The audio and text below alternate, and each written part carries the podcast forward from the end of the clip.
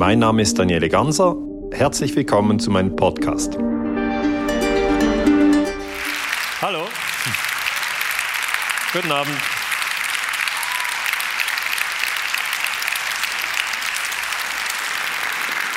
Ja, ich ähm, freue mich sehr auf diesen Vortrag, weil ich glaube, WTC 7 ist eine dieser ganz, ganz spannenden Fragen. Und manchmal frage ich mich, bin ich eigentlich der Einzige, der das so spannend findet?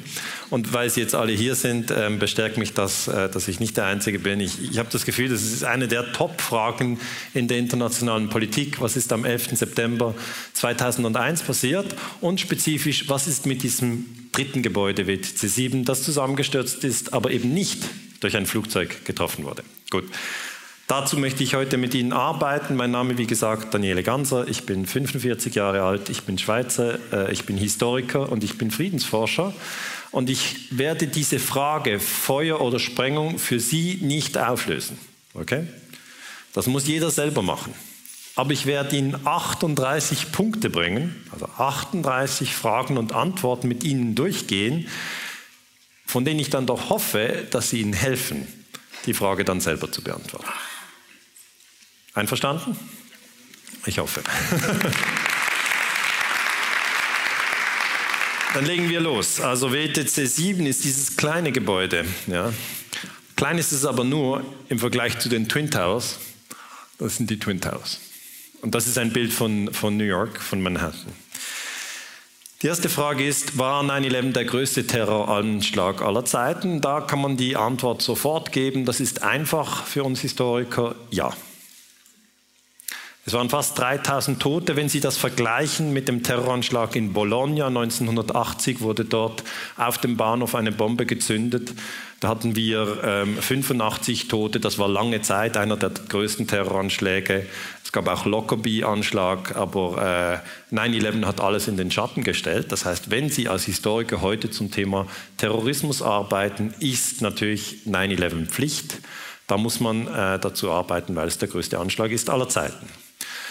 Zweite Frage ist, stimmt es, dass die Zahl der US-Soldaten, die sich nach dem Krieg selber umbringen, höher liegt als die Terroropfer von 9-11?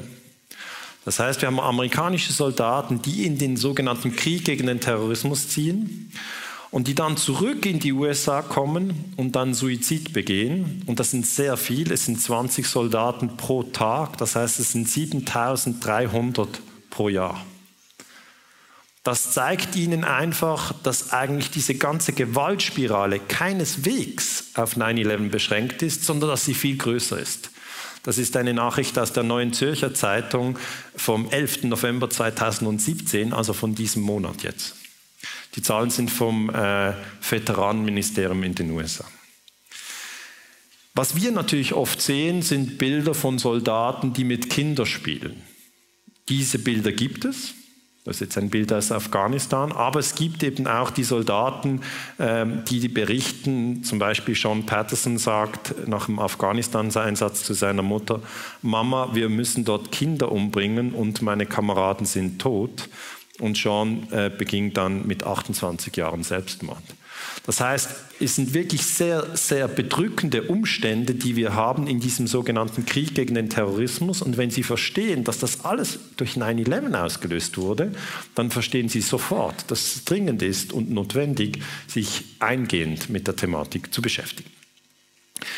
Nächste Frage. Ähm, hat 9-11 den Krieg in Afghanistan ausgelöst? Die Antwort ist ja.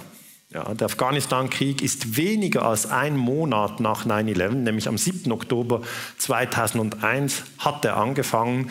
Ähm, es waren NATO-Staaten die in Afghanistan interveniert haben. Ähm, die Menschen in Afghanistan empfinden das als einen Überfall. Ja. Sie fragen sich, warum sind alle diese Soldaten hier? Äh, was soll das? Und sie verstehen den ganzen sogenannten Krieg gegen den Terrorismus nicht. Das heißt, wenn wir uns mit Afghanistan auseinandersetzen, müssten wir 9-11 neu durchleuchten, weil 9-11 eben der Grund ist, warum überhaupt der Afghanistan-Krieg ausgebrochen ist.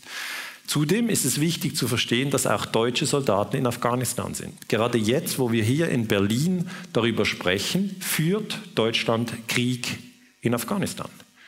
Ist es aber kaum ein Thema.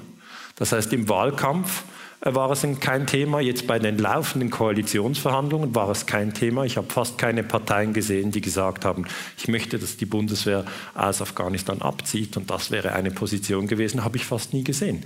Aber wenn man sieht, dass 9-11 ein nicht geklärter Terrorfall ist und dass auf dieser Basis die Bundeswehr jetzt in Afghanistan im Einsatz ist, dann kommt man schon in Überlegungen rein und sagt, wie kann man das tun?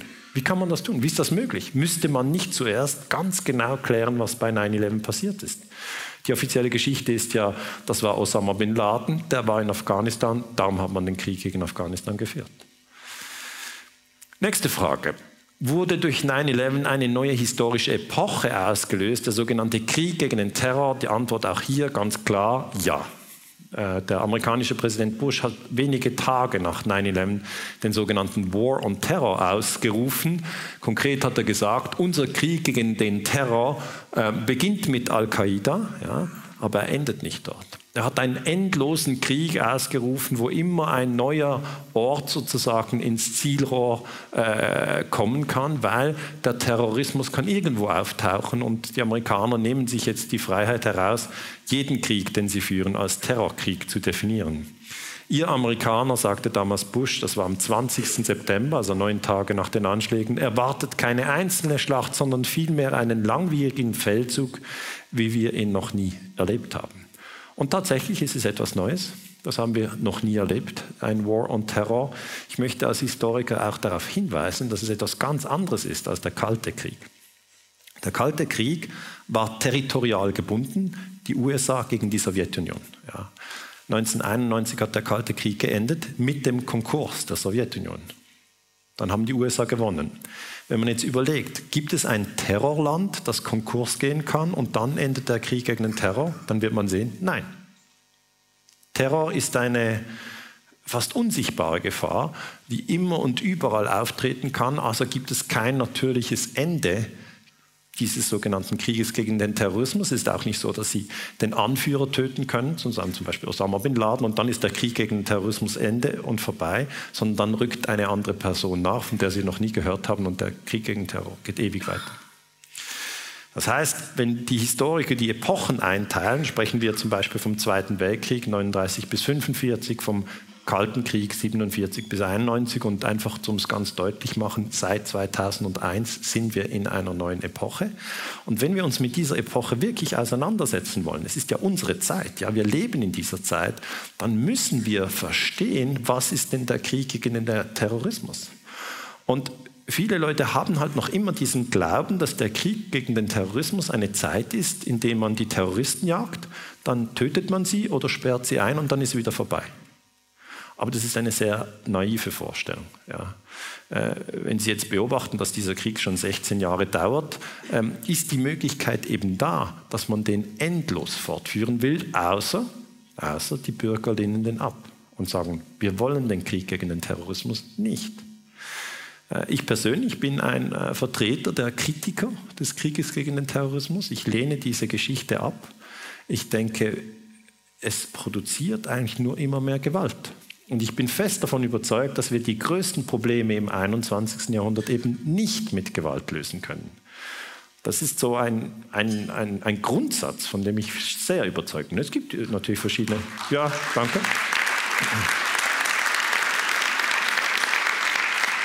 Es gibt natürlich Herausforderungen im 21. Jahrhundert, aber dass wir die mit Gewalt lösen, das ist überhaupt nicht überzeugend. Ja, das weiß auch jeder von der, von der eigenen Erfahrung. Wenn Sie Probleme haben, äh, immer, immer der Hinweis, lösen Sie sie ohne Gewalt, weil sonst werden die Probleme nur größer. Oder es gibt Traumatisierte, links und rechts. Nächste Frage, hat auch Obama den Krieg gegen den Terrorismus weitergeführt? Die Antwort ist ja. Obama war acht Jahre lang im Amt. Ja, ein normales äh, Amtsjahr eines Präsidenten ist vier Jahre. Er hat zwei Terms gemacht, das gibt acht Jahre und in diesen acht Jahren hat er den Krieg gegen den Terrorismus weitergeführt. Er hat das so äh, erklärt. Er hat gesagt, die Terroranschläge von 9-11 haben die Weltgeschichte verändert. Ja, da bin ich mit ihm einig. Als ich ins Amt kam, waren die USA schon sieben Jahre lang im Krieg. Das war die Zeit von Bush. Während den acht Jahren, in denen ich im Amt war, gab es keinen einzigen Tag, an dem nicht ein Terrorist plante, Amerikaner zu töten. Ja, das erzählen Sie jetzt immer, ja. Die sagen immer, jeden Tag sind sie in Gefahr, von Terroristen getötet zu werden. Und das nennt man Politics of Fear, Politik der Angst. Man schürt Angst und bekommt so die Zustimmung zu Kriegen. Am 20. Januar 17 werde ich da der erste Präsident der USA sein, während dessen beiden Amtszeiten Krieg herrschte. Und dann kommt ein Applaus. Das heißt, wenn wir uns hier mit 9-11 beschäftigen, beschäftigen wir uns nicht mit einem Detail der Weltgeschichte, sondern mit einer Achillesferse ja, der Zeitgeschichte. Wenn wir jetzt schauen, welche Länder hat Obama bombardiert im 2016, dann sehen Sie, Obama hat Syrien bombardiert, er hat Libyen bombardiert, er hat Afghanistan bombardiert, äh, Somalia, Jemen, Pakistan und den Irak. Eins, zwei, drei, vier, fünf, sechs, sieben. Obama ist ein Kriegsverbrecher. Das muss man mal klar und deutlich sagen.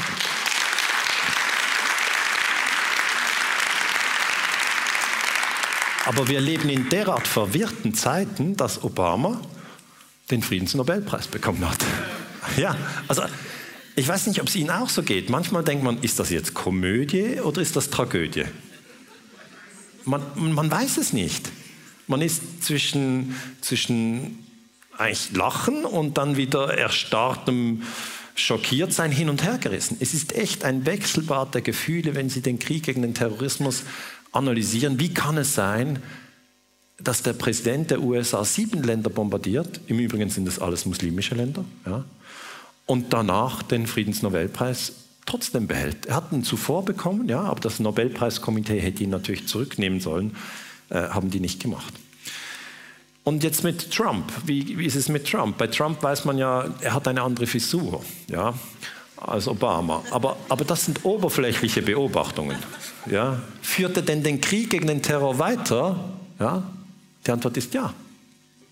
Das ist der gleiche Frame. Als Frame bezeichnen wir einen Rahmen, einen Denkrahmen. Und die amerikanische Außenpolitik wird jetzt immer unter diesem Denkrahmen eigentlich analysiert. Radikal-islamistische Terroristen wollen unbedingt Anschläge auf amerikanischen Boden verüben, wie sie es mit 9-11 taten, sagt Trump. Das könnte von Bush sein, das könnte von Obama sein. Das ist genau die gleiche Doktrin. Wir werden den radikal-islamistischen Terrorismus besiegen und dann natürlich Trump, der Businessman, wir werden eine historische Finanzinvestition in die Streitkräfte der Vereinigten Staaten vornehmen. Da kann man sich fragen, warum eigentlich? Warum eigentlich jetzt noch mehr Geld für Rüstung? Warum noch mehr Geld für Krieg? Die USA haben schon 600 Milliarden Dollar im Pentagon-Budget. Pro Jahr 600 Milliarden Dollar. Trump will jetzt nochmal 50 Milliarden mehr. Das heißt, der ganze Krieg gegen den Terrorismus ist eine Rahmenerzählung, bei der es auch um sehr viel Geld geht. Wenn die Leute die Geschichte glauben, kann man durchaus 50 Milliarden dafür bekommen. 50 Milliarden, die meisten Menschen wissen nicht, wie, wie viele Nullen das sind. Das sind eine 5 und 10 Null. Das sehen Sie nicht auf Ihrem Konto. Also ich will Ihnen ja nicht zu nahe treten, aber ja. Das sind Dimensionen, wo man sich fragt, hallo, und was macht ihr mit dem Geld? Und sagen, ja, wir haben Afghanistan bombardiert, Irak bombardiert, Libyen bombardiert. Geht man mal hin und schaut sich das an. Das sind doch nur Verbrechen. Man kann doch nicht einfach alles in Schutt und Asche bombardieren, die Kinder töten, die Frauen töten und dann sagen, ich hätte gern noch mehr Geld, ich habe so gut gearbeitet. Unglaublich. Ein Stealth-Bomber kostet 800 Millionen Dollar. Ein Flugzeug, 800 Millionen. Dieser Stealth-Bomber wurde im Krieg gegen Terrorismus eingesetzt. Zuerst hat er Serbien bombardiert, das war noch nicht Krieg gegen den Terrorismus, das wurde erst 2001 gestartet. Dann hat er Afghanistan bombardiert, dann Irak, dann Libyen. Das heißt, diese Flugzeuge werden wirklich eingesetzt und in der Forschung sprechen wir vom militärisch-industriellen Komplex. Das ist Rüstungsindustrie, Politik, Medien. Und das zusammen gibt einen Klüngel, wo der eine und der andere Interessen hat. Der eine will Waffen verkaufen, der andere will Kriege führen, der dritte hätte ein bisschen Geld für seine Wahlkampfkasse. ja, da wäscht eine Hand die andere. Und uns wird das verkauft unter der Rubrik Krieg gegen den Terrorismus. Und das ist verrückt, ja, weil diese Ausgaben sind dermaßen hoch, dass man sich fragen kann, was kann man denn mit diesem Flugzeug Sinnvolles tun? Ja, hilft das irgendjemand? Na, Das hilft nicht viel. Aber es kann natürlich ein Angriffskrieg geführt werden mit einem Stealth-Bomber. Das ist möglich. Das heißt, dieser ganze Kontext von 9-11 und von äh, dieser Forschung, die wir jetzt im Moment machen müssen, ist, ist, ist sehr interessant, vor allem weil ja die UNO-Charta die Kriege verbietet. Das muss sich mal klar sein. Eigentlich ist es verboten, dass ein Land ein anderes Land angreift. Das habe ich gerade in letzter Zeit, wo mein neues Buch Illegale Kriege rausgekommen ist, immer wieder betont. In der UNO-Charta ist klar, das Gewaltverbot verankert im Artikel 2. Es gibt nur zwei Ausnahmen, Selbstverteidigung und ein Krieg mit explizitem Mandat des UNO-Sicherheitsrates. Wenn Sie sich das anschauen, wie heißt es im Originaltext? Es heißt, alle Mitglieder unterlassen in ihren internationalen Beziehungen jede Anwendung von Gewalt. Das ist eine klare Ansage.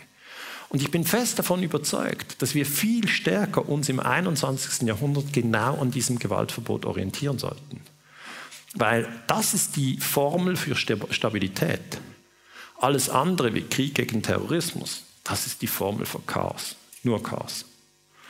Und es ist natürlich viel zu selten, dass das in den, in den Medien äh, zitiert wird. Ja, wäre schön, wenn immer in der Tagesschau kommen würde, das Gewaltverbot der UNO lautet, und dann würde das mal wieder in Erinnerung gerufen. Oder in der Süddeutschen Zeitung oder der FAZ oder wo Sie, was, ich weiß nicht, was Sie noch lesen. Aber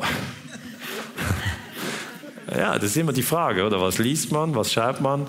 Weil das ist wirklich der Punkt.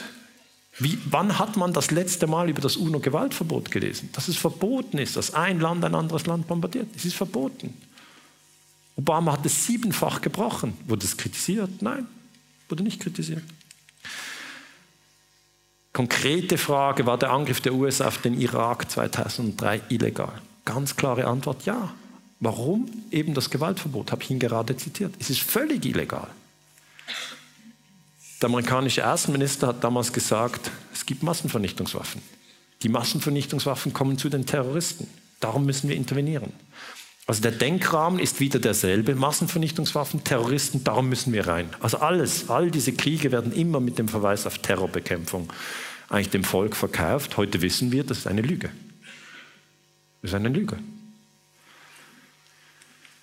Die amerikanischen Soldaten, das finde ich sehr interessant, habe ich in meiner Forschung herausgefunden, die im Irak kämpfen, die glauben, dass sie Saddam Hussein bestrafen, weil der etwas mit 9-11 zu tun habe. Als ich das gelesen habe, habe ich gemerkt, wir leben im Zeitalter der völligen Verwirrung.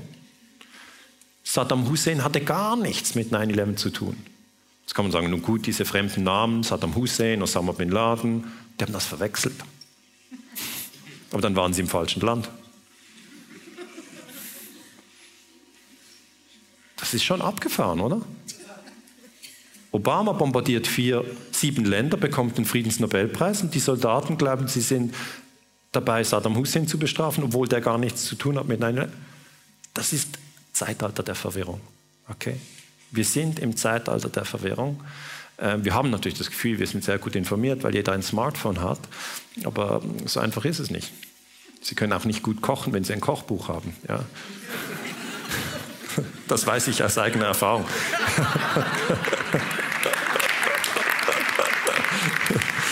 Bei uns stehen so viele Kochbücher und ich koche immer Benne. Das ist irgendwie. Gut, ich war ja beim anderen Thema. Äh, Irakkrieg, ja. Der UNO-Generalsekretär Kofi Annan hat ganz klar gesagt, das war illegal. Ja. Das, das kommt schon hin und wieder, aber es müsste natürlich einen Prozess geben. Bush ist ein Kriegsverbrecher, er müsste vor ein Gericht.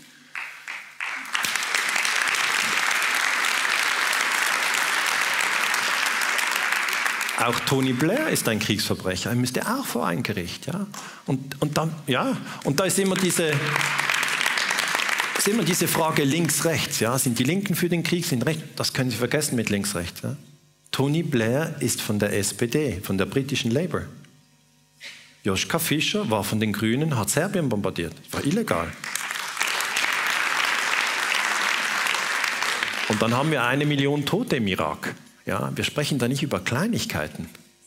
Wir sprechen nicht über Kleinigkeiten. Eine Million Tote, das ist das größte Verbrechen, das Sie je gesehen haben in den letzten 20 Jahren.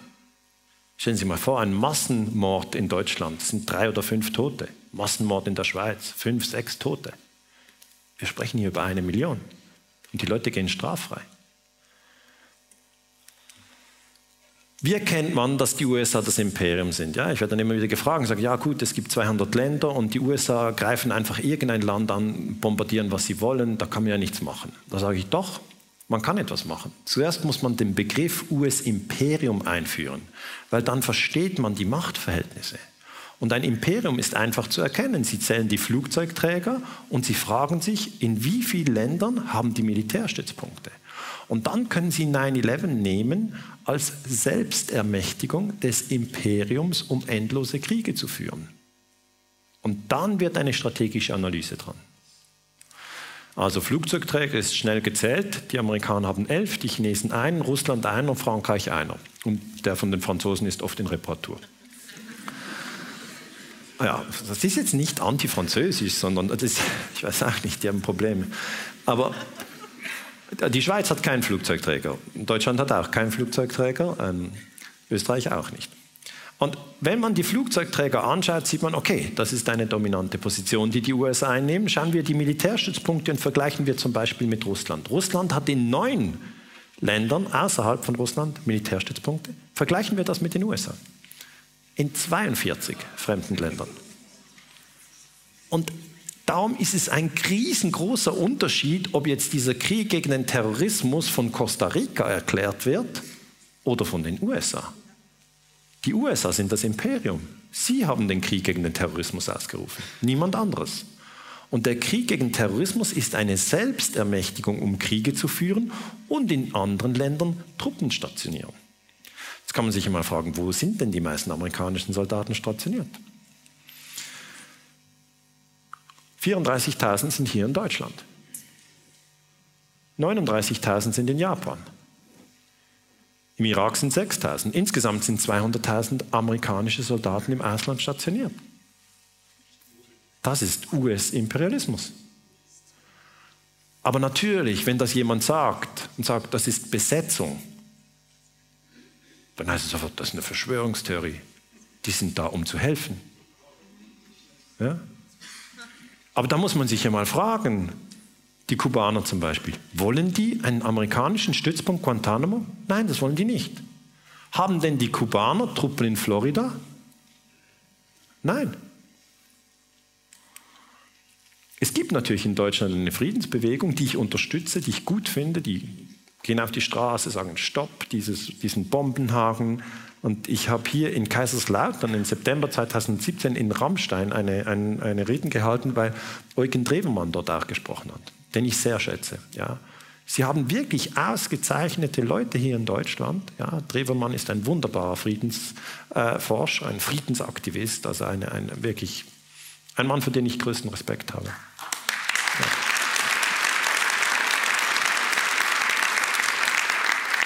Man hat immer das Gefühl, man hat die Wahl zwischen Trump und Merkel. Nein, es gibt noch mehr. Ja, also das ist immer so dieses Spektrum wird so eingeengt. Äh, das ist nicht so. Ja, es gibt wirklich herausragende Menschen und dann muss man hinhören und sagen, okay, auf YouTube Drewermann eingeben oder Rainer Mausfeld eingeben und dann haben Sie wirklich sehr, sehr viel, sehr interessante Informationen.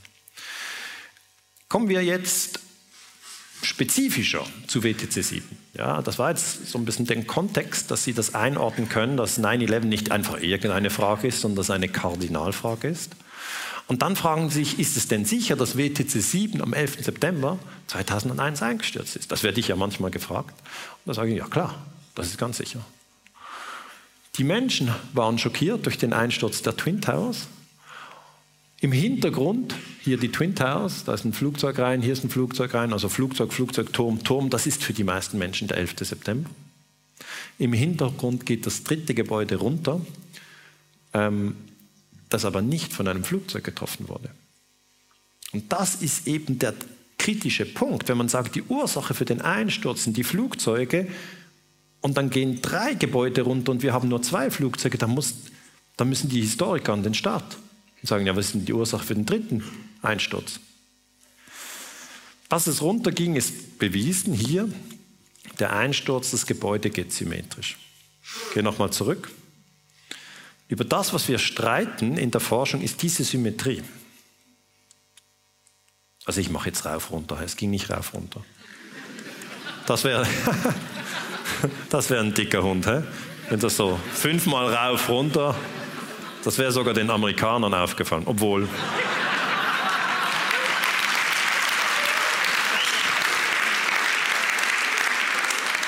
Nächste Frage. Hat Bush ehrlich über 9-11 informiert? Meiner Ansicht nach nein. Warum nicht? Weil er hat einen offiziellen Untersuchungsbericht ähm, anfertigen lassen, der kam 2004 raus. Und dort wird das WTC 7 ja, zwar erwähnt, aber es wird nicht erwähnt, dass es eingestürzt ist. Dass der Einsturz von diesem Gebäude wird verschwiegen. Und jetzt habe ich Ihnen ja schon gesagt, es ist der größte Terroranschlag der Geschichte mit 3000 Toten. Hat eine Serie von Kriegen ausgelöst. Und jetzt fehlt da im offiziellen Untersuchungsbericht ein Gebäude. Hallo? Wer da sagt, spielt auch keine Rolle, der ist im Tiefschlaf. Der ist im Tiefschlaf. Weil man kann nicht sagen, war ein harter Tag, drei oder zwei Gebäude, da muss man nicht kleinlich sein, sondern das, das geht nicht. Es geht gar nicht. Verstehen Sie das? Es geht nicht. Wer hat den Keen-Bericht geschrieben, diesen 9-11 Commission Report? Der Historiker Philipp Zelikow. Okay. Ist das eigentlich einer von meiner Zunft? Das ist eben das Interessante. Die Historiker schreiben die Geschichte, das wird immer unterschätzt. Wir schreiben sie. Das, was ihre Kinder und Enkel lesen, das schreiben wir. Sollen wir schreiben, am 11. September haben zwei Flugzeuge drei Türme in New York zum Einsturz gebracht? Oder sollen wir schreiben, da wurde ein Turm gesprengt in New York? Was sollen wir denn schreiben? Zelikow schrieb die 9-11-Geschichte. Er wusste, dass WTC 7 eingestürzt ist hat es aber unterschlagen. Sein Bericht, meiner Meinung nach, ist unehrlich. Er hat früher auch zusammen mit Condoleezza Rice zusammengearbeitet. Und die Männer, die sozusagen in der Öffentlichkeit den Bericht präsentiert haben, sind Thomas Keane links im Bild und Lee Hamilton rechts im Bild. Und da ist einfach meine Frage an Sie. Trauen Sie diesen Typen? Müssen Sie selber entscheiden, ja? Bush ernennt zwei vertrauenswürdige Herren, die die Sache untersuchen. Diese präsentieren 2004 den offiziellen Untersuchungsbericht, in dem WTC 7 fehlt. Nur niemand merkt es. Und das ist die Bush-Administration.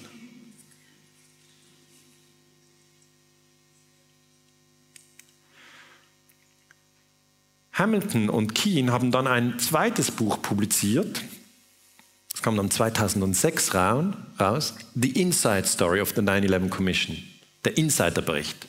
Und darin geben sie zu, dass den Bericht, den sie zwei Jahre vorher geschrieben hat, nicht viel wert ist. Okay? Da schreiben sie, es gab viele Menschen, die sehr gegen das waren, was wir taten in Washington. Wir hatten größte Mühe, Zugang zu Dokumenten und wichtigen Personen zu erlangen. Es, gab, es gibt viele Gründe, warum wir glauben, dass wir von Anfang an zum Scheitern verurteilt waren. We were set up to fail. Okay, jetzt haben wir eine offizielle Untersuchung und die Sie geschrieben haben, geben zu, dass diese offizielle Untersuchung nichts wert ist. Prima. Dann kommt ja die nächste Frage. Ist denn sicher, dass WTC 7 nicht durch ein Flugzeug getroffen wurde? Und auch das 100% sicher. Das Gebäude ist aber zusammengestürzt und zwar nicht irgendwie, sondern on its footprint. Verstehen Sie? Da steht es vorher und da liegt es nachher. Es ist wirklich, links und rechts stehen Gebäude, die stehen weiterhin, aber das ist weg. Es ist nicht wie eine Domino-Reihe, eine ganze, ein ganzer Block irgendwie zusammengestürzt, sondern sie haben einzelne Dominos und eins kippt um und alle anderen stehen.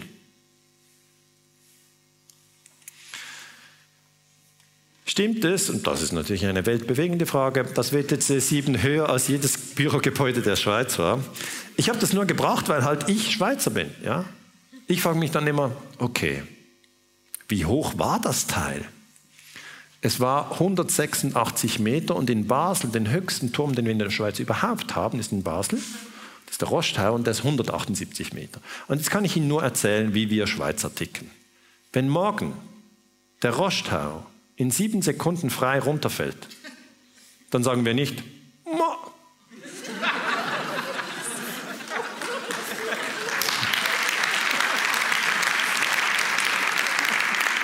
So, so ticken wir nicht.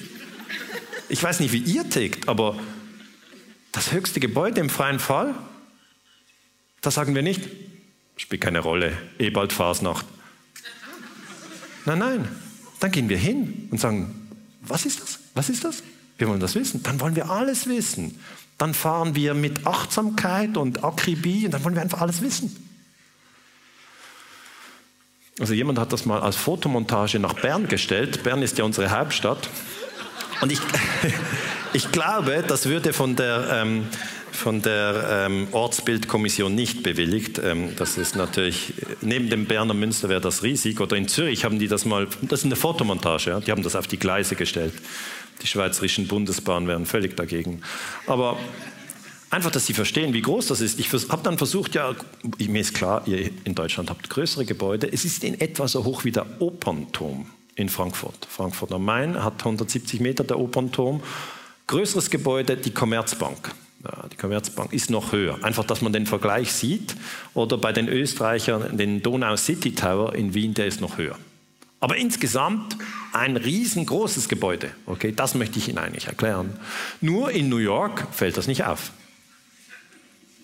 Das ist analytisch die Hauptschwierigkeit. Die meisten Menschen nehmen WTC 7 nicht wahr, weil es wie ein Baum im Wald steht. Jetzt das neue WTC 7 ist hier hinten. Das ist schon wieder gebaut. Also wenn Sie morgen nach New York fliegen, um sich das anzuschauen, sagen Sie, wo ist denn das kaputte WTC 7? Das gibt es nicht mehr. Da steht ein neues. Und hier, das ist das neue World Trade Center. Okay. Wenn Sie die Memorial-Städte ähm, besuchen in New York, dann sehen Sie, gibt es hier große, das sind eigentlich die Fußstapfen, wo die Twin Towers standen. Das heißt, Ihre Achtsamkeit wird auf die Twin Towers gelenkt. Gibt es auch so ein, ein Loch beim WTC 7? Nein. Hat das einen Einfluss? Ja. Denken Sie mal, da wäre nichts, kein Memorial. Und die ganze Memorial-Sache wäre bei WTC 7. Riesenloch, die Leute müssen darüber nachdenken. Da würde groß stehen, wurde nie vom Flugzeug getroffen, aber ist auch eingestürzt. Hm? Es gibt schwierige Stimmung. Nächste Frage.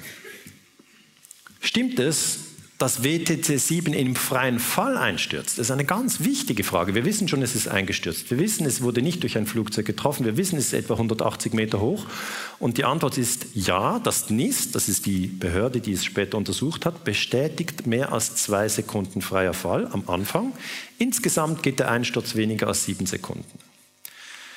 Das ist ein Problem, weil WTC 7 ist eine Stahlkonstruktion.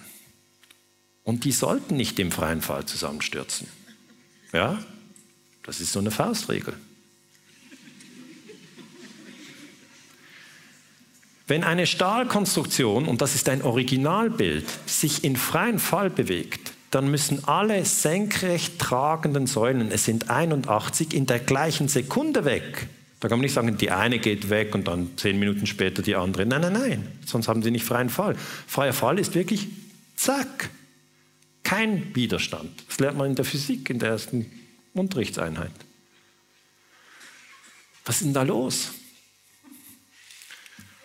Das wird jetzt diskutiert in, unter Physikern, hier Europhysik News, das kommt dann 2016 raus. Das ist natürlich, die Leute sind dann nicht mehr so am Thema dran, aber wir Historiker nehmen dann die Physikzeitschriften und lesen The Total Collapse of World Trade Center 7 is remarkable, also er sagt, der Einsturz von WTC 7 ist ähm, auffällig, because it exemplified all the significant features of an implosion. The building dropped in absolute free fall for the first 2.5 seconds. Also das Gebäude ist in absolut freien Fall während den ersten zwei Sekunden gefallen. Darüber müssen Sie nachdenken. Wenn Sie wissen, es ist Stahl und Sie wissen, es ist freier Fall, dann wissen Sie schon sehr viel.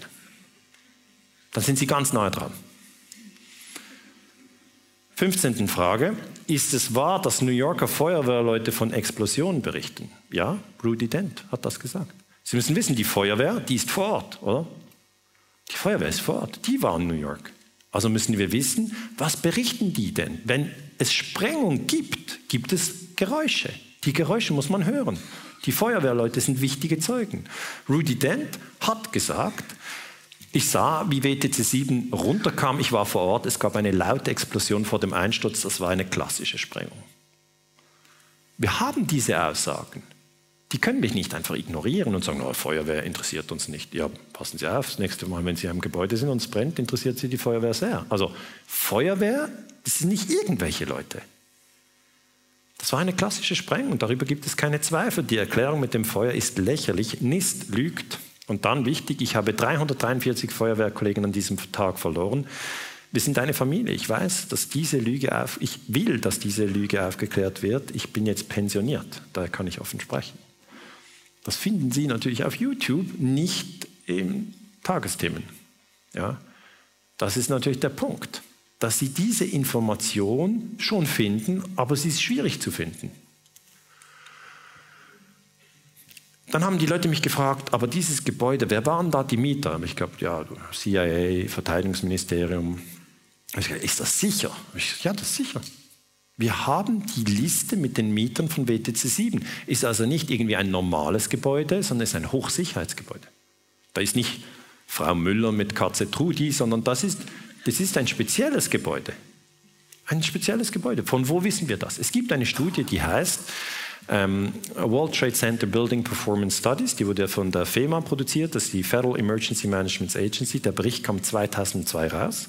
Im Bericht steht dann noch Details zu den Feuern in WTC 7 und wie diese das Gebäude zum Einsturz bringen konnten, sind derzeit unbekannt. Das ist einfach ein Hinweis, der nicht weiter interessant ist. Aber interessant ist diese Liste mit den Mietern. Ja. Schauen Sie sich mal die Mieter an. Das sind die offiziell von der amerikanischen Regierung bestätigten Mieter von WTC 7. Sie haben die CIA drin, Sie haben das Pentagon drin. Das heißt, Sie haben verschiedene Leute drin und man fragt sich, war das ein, die Kommandozentrale? Was war denn da los? Jetzt stimmt es, dass ein Zeuge von Explosionen berichtet hat. Und zwar ein Zeuge, der im WTC 7 drin war.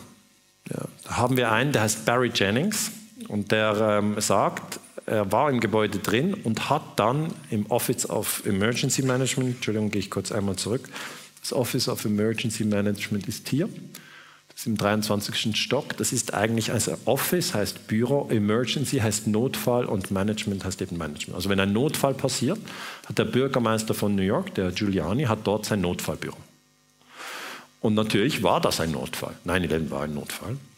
Also ist äh, Barry Jennings hier im Bild, ist an diesem Tag, kurz nachdem das erste Flugzeug in den Nordturm eingeschlagen war, äh, erhielt einen Anruf, um zum WTC 7 zu gehen. Er ging ins OEM in den 23. Stock. Wir stellten fest, dass alle verschwunden waren. Ich sah, dass der Kaffee noch auf den Tischen stand.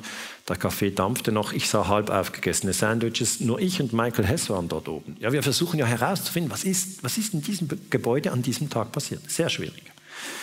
Nachdem ich mehrere Personen angerufen hatte, forderte mich eine Person auf, das Gebäude sofort zu verlassen. Also er geht rein und dann, von wem auch immer, bekommt er den Hinweis, rauszugehen.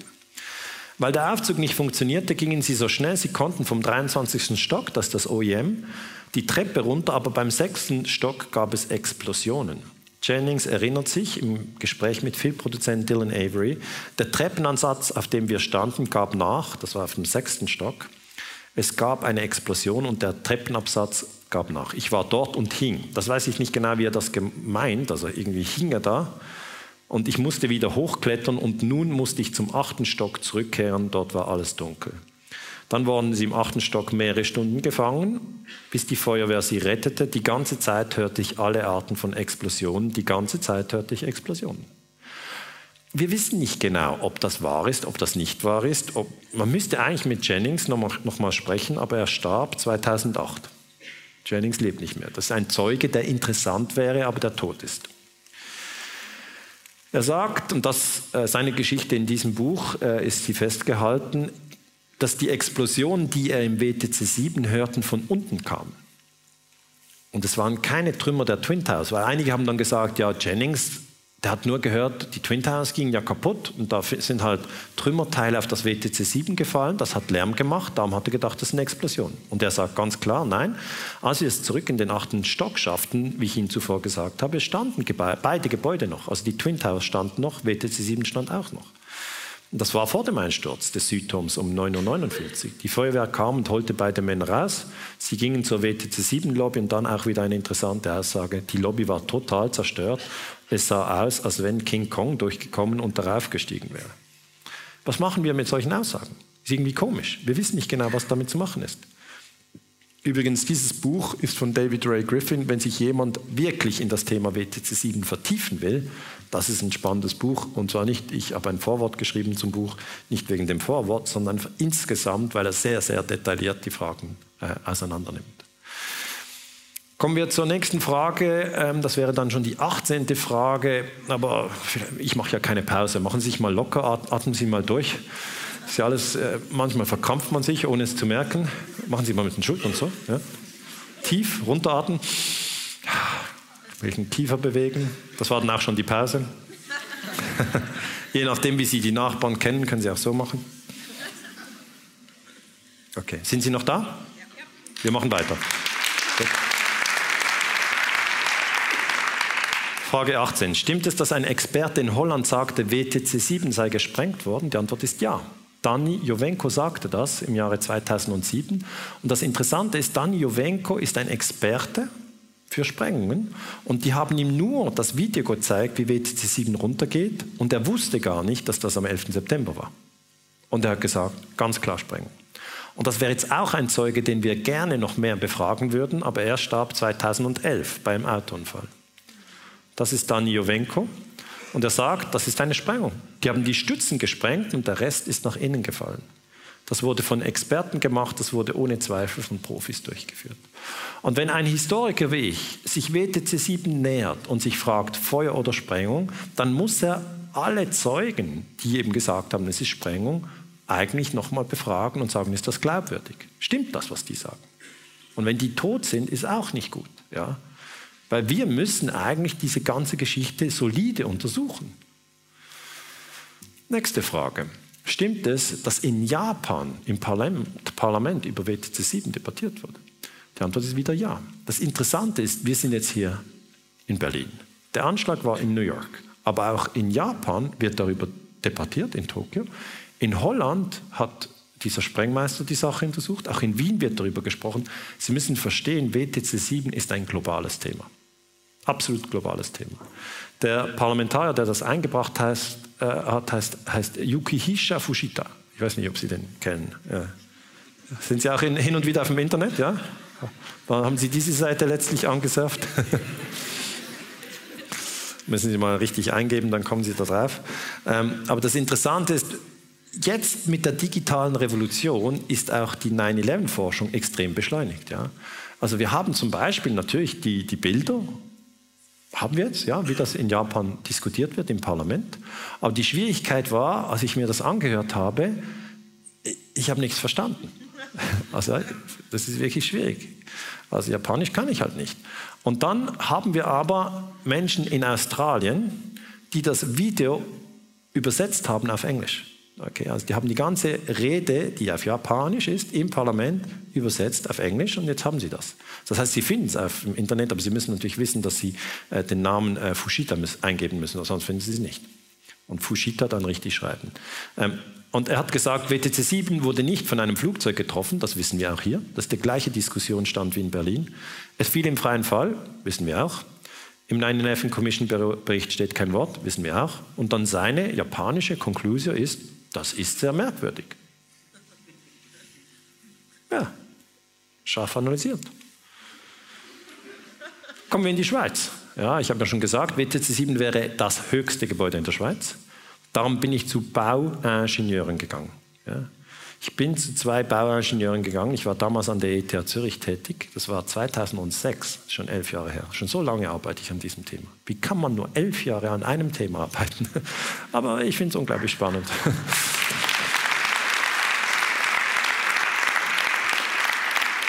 Ich wusste damals nicht, wie viele Probleme mir das einbringen wird. Aber ich sage mal, ich habe mit ähm, Hugo Bachmann gesprochen. Er hat gesagt, mit großer Wahrscheinlichkeit gesprengt. Und Jörg Schneider hat auch gesagt, mit großer Wahrscheinlichkeit gesprengt. Und das sind die führenden Männer in der Schweiz. Ich weiß nicht, wer die führenden Männer zu Bauingenieurfragen in Deutschland sind. Aber wenn Sie sie kennen, fragen Sie die. Fragen Sie Stahl, Skelettbau, freier Fall. Die müssen eine Meinung haben. Und da kann ich Ihnen etwas sagen. Man muss den Ingenieuren zuhören, nicht den Politikern. Ja? Die Ingenieure, die verstehen etwas von Statik. Die Politiker, was die erzählen, ist zum Teil völlig falsch und auch völlig irrelevant. Als ich diesen Bericht, ja.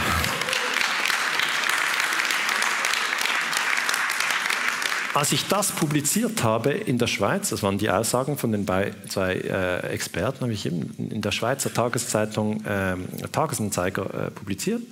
Der erbitterte Streit um den 11. September, das war 2006. Sofort ging es los.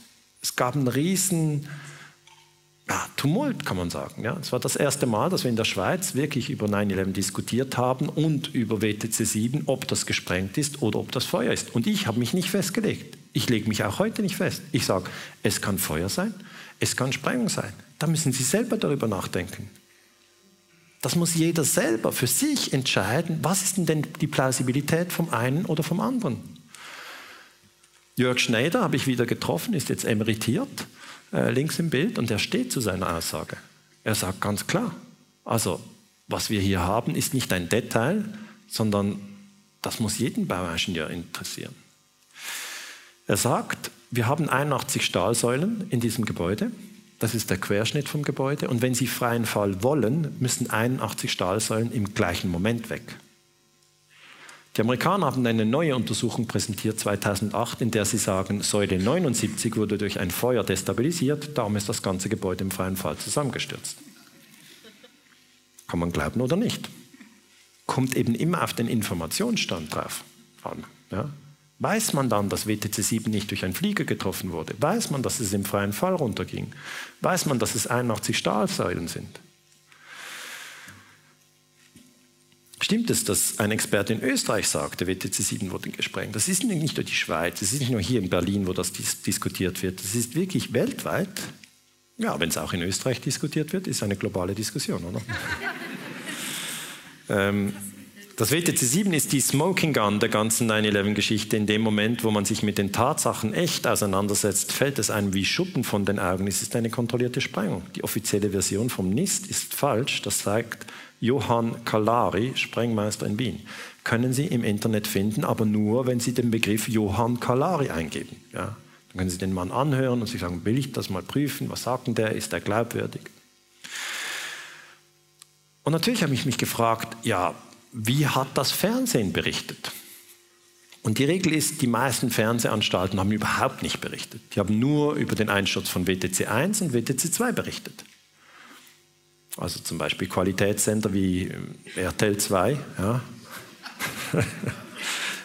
haben nur einfach immer die Twin Towers gezeigt. Und dann haben die Leute natürlich immer die Twin Towers gesehen und dann haben sie nichts anderes gedacht, weil ihr, ihr, ihr Blick wurde gelenkt. Und dann BBC hat über WTC 7 berichtet, da habe ich mich zuerst gefreut und da habe ich gemerkt, die haben 20 Minuten zu früh berichtet. Das ist nicht gut.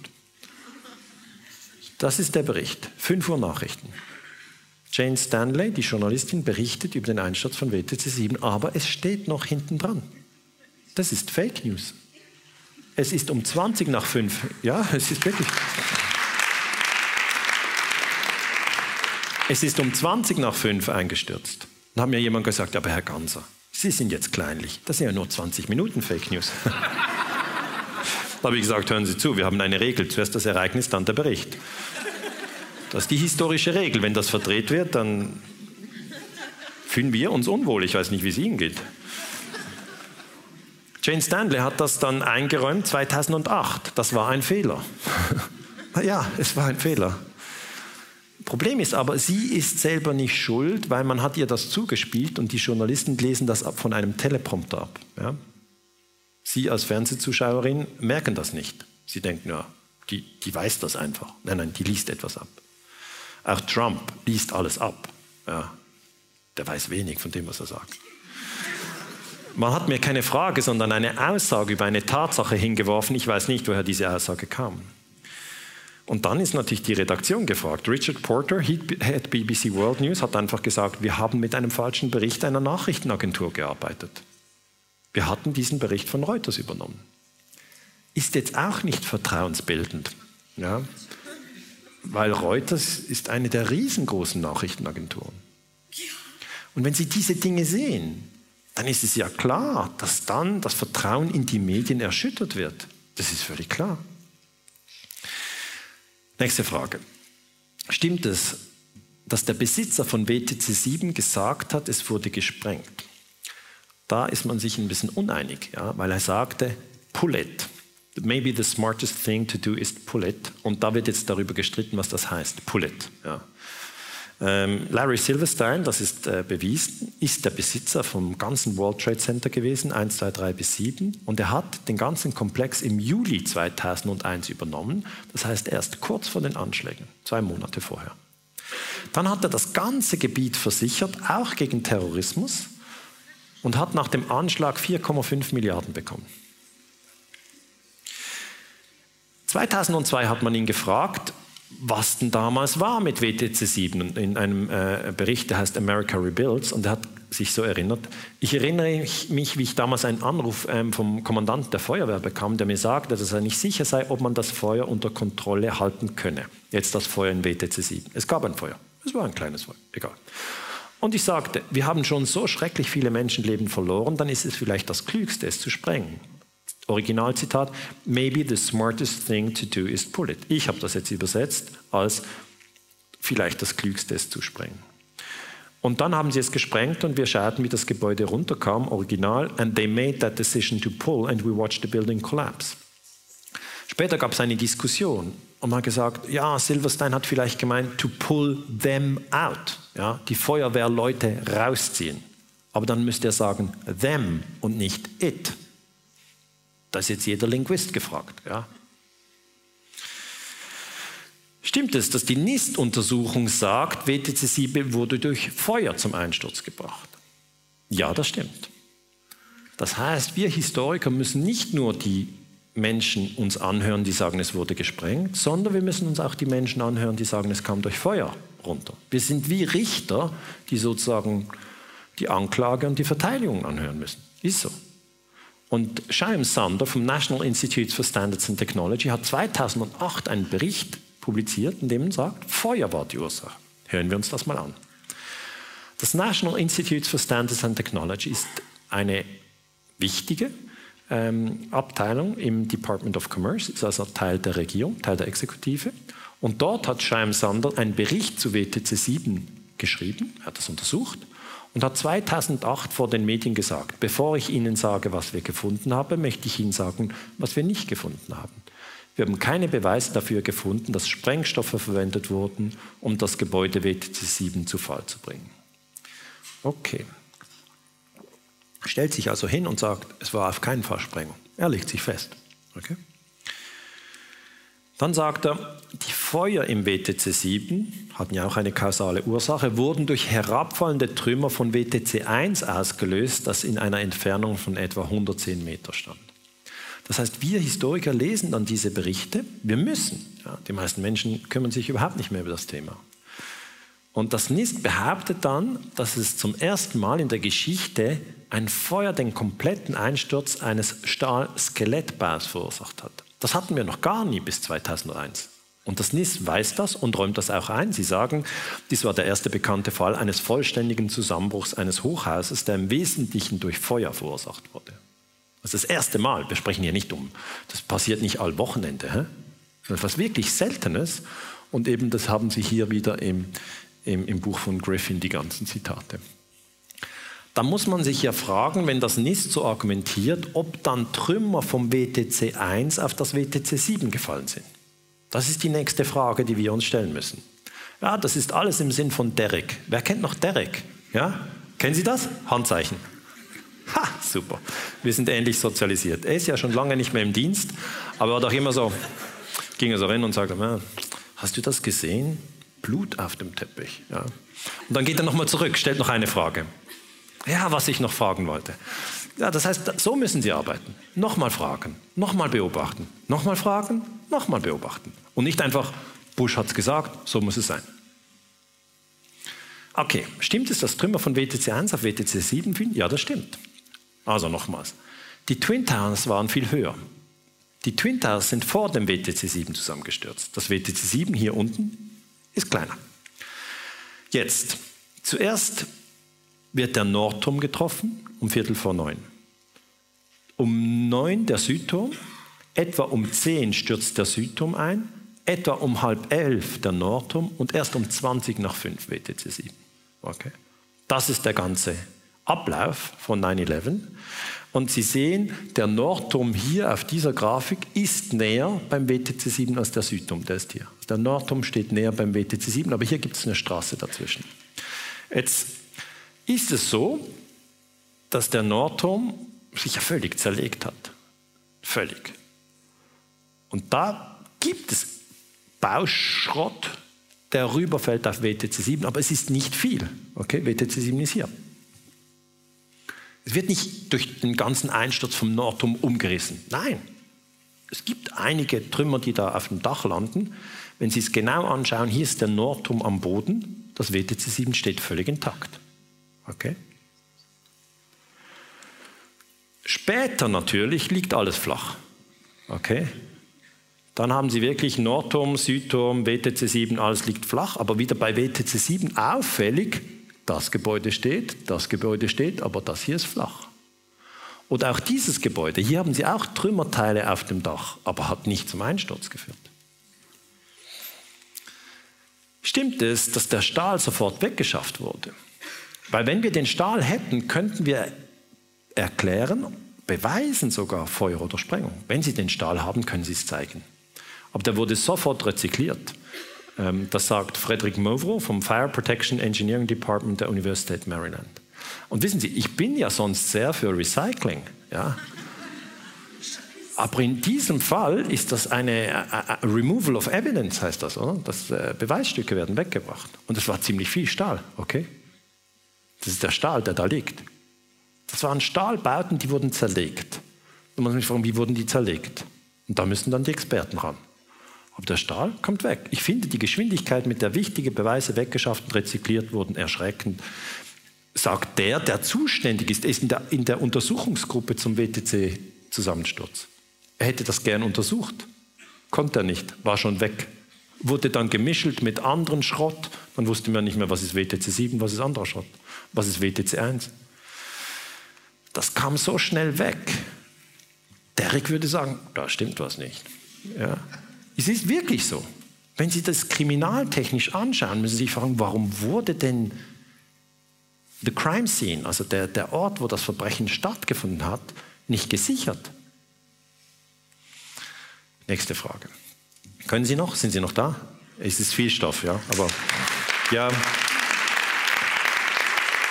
Einmal, einmal muss man sich da richtig reinhängen und ähm, dann hat man einen besseren Durchblick.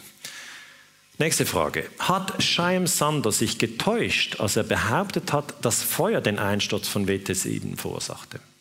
Meine Meinung, ja, Sander hat sich offensichtlich getäuscht.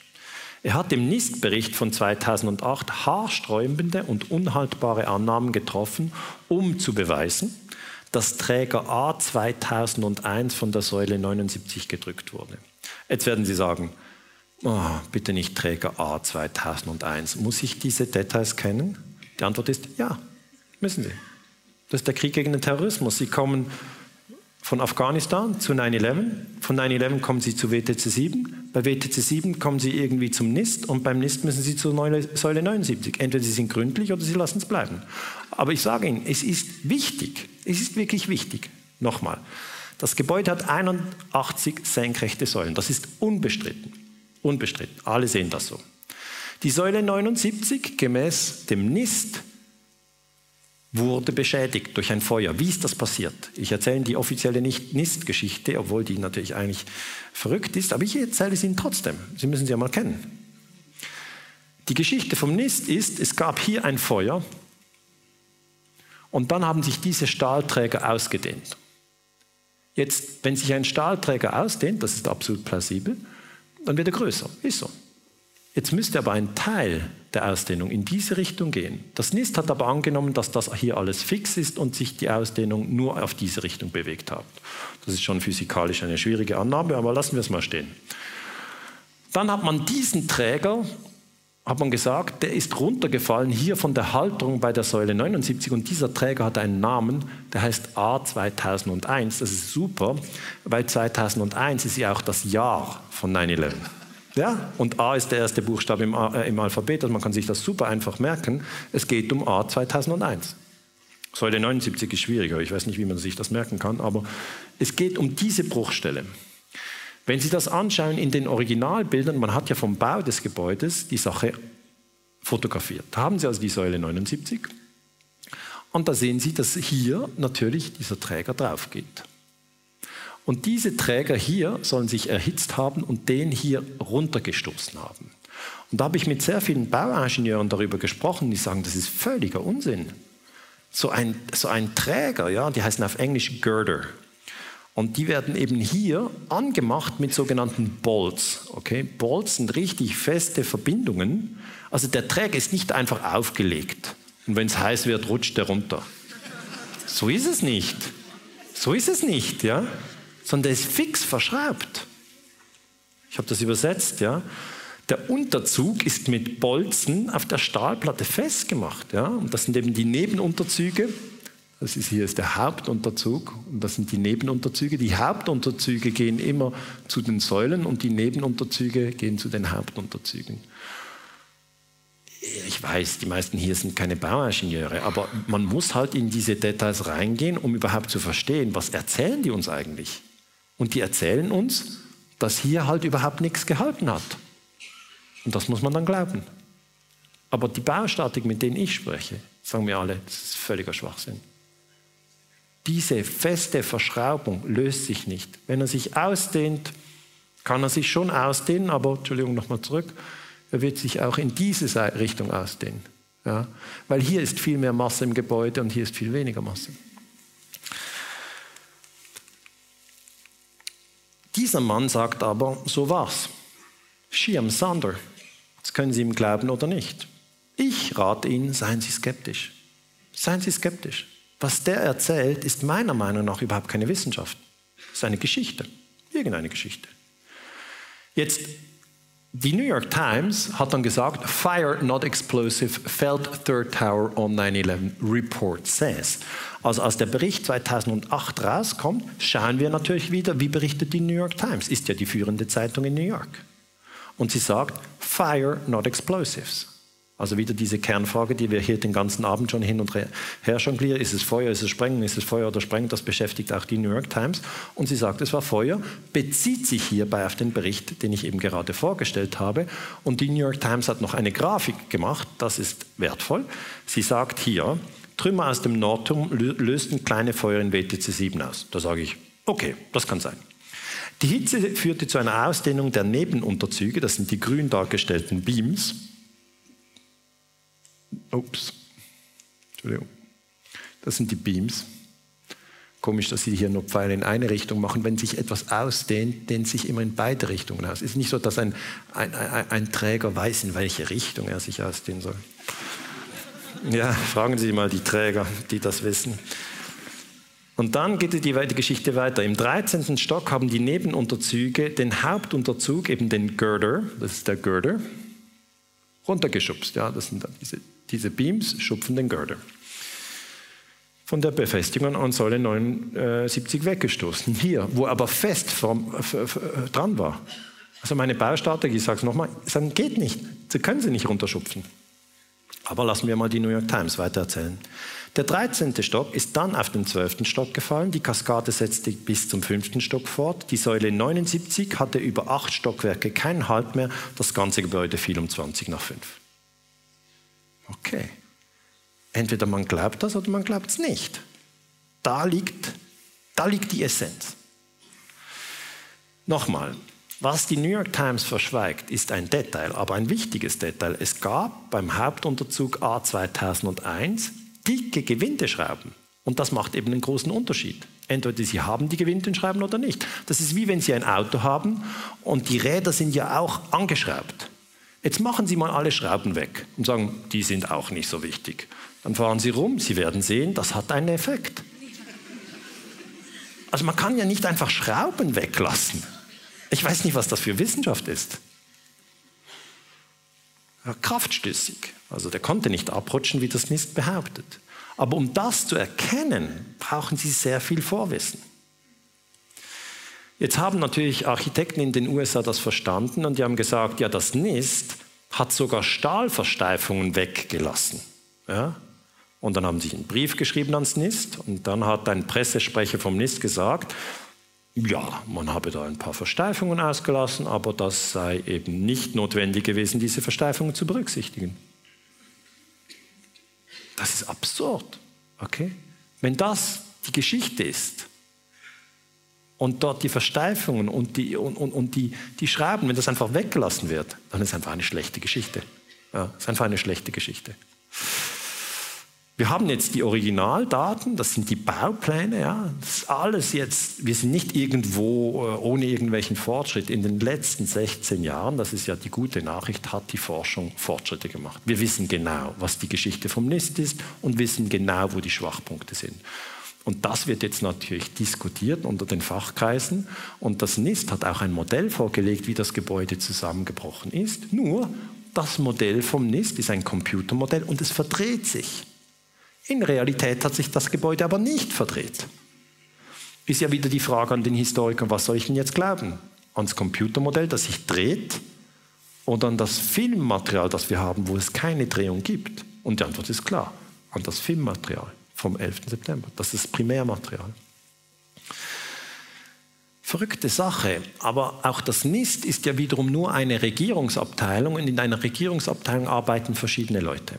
Und wenn einige Leute lügen, merken das die anderen und dann haben sie Whistleblower, die dann sagen, so geht es doch gar nicht. Okay, das ist ein Prozess, den sie immer wieder haben. Wir haben jetzt NIST Whistleblower und einer, der heißt Peter Ketchum, der kam jetzt in diesem Jahr 2017 im äh, Februar kam der raus und hat gesagt, da stimmt was gar nicht. Und der Mann hat voll recht.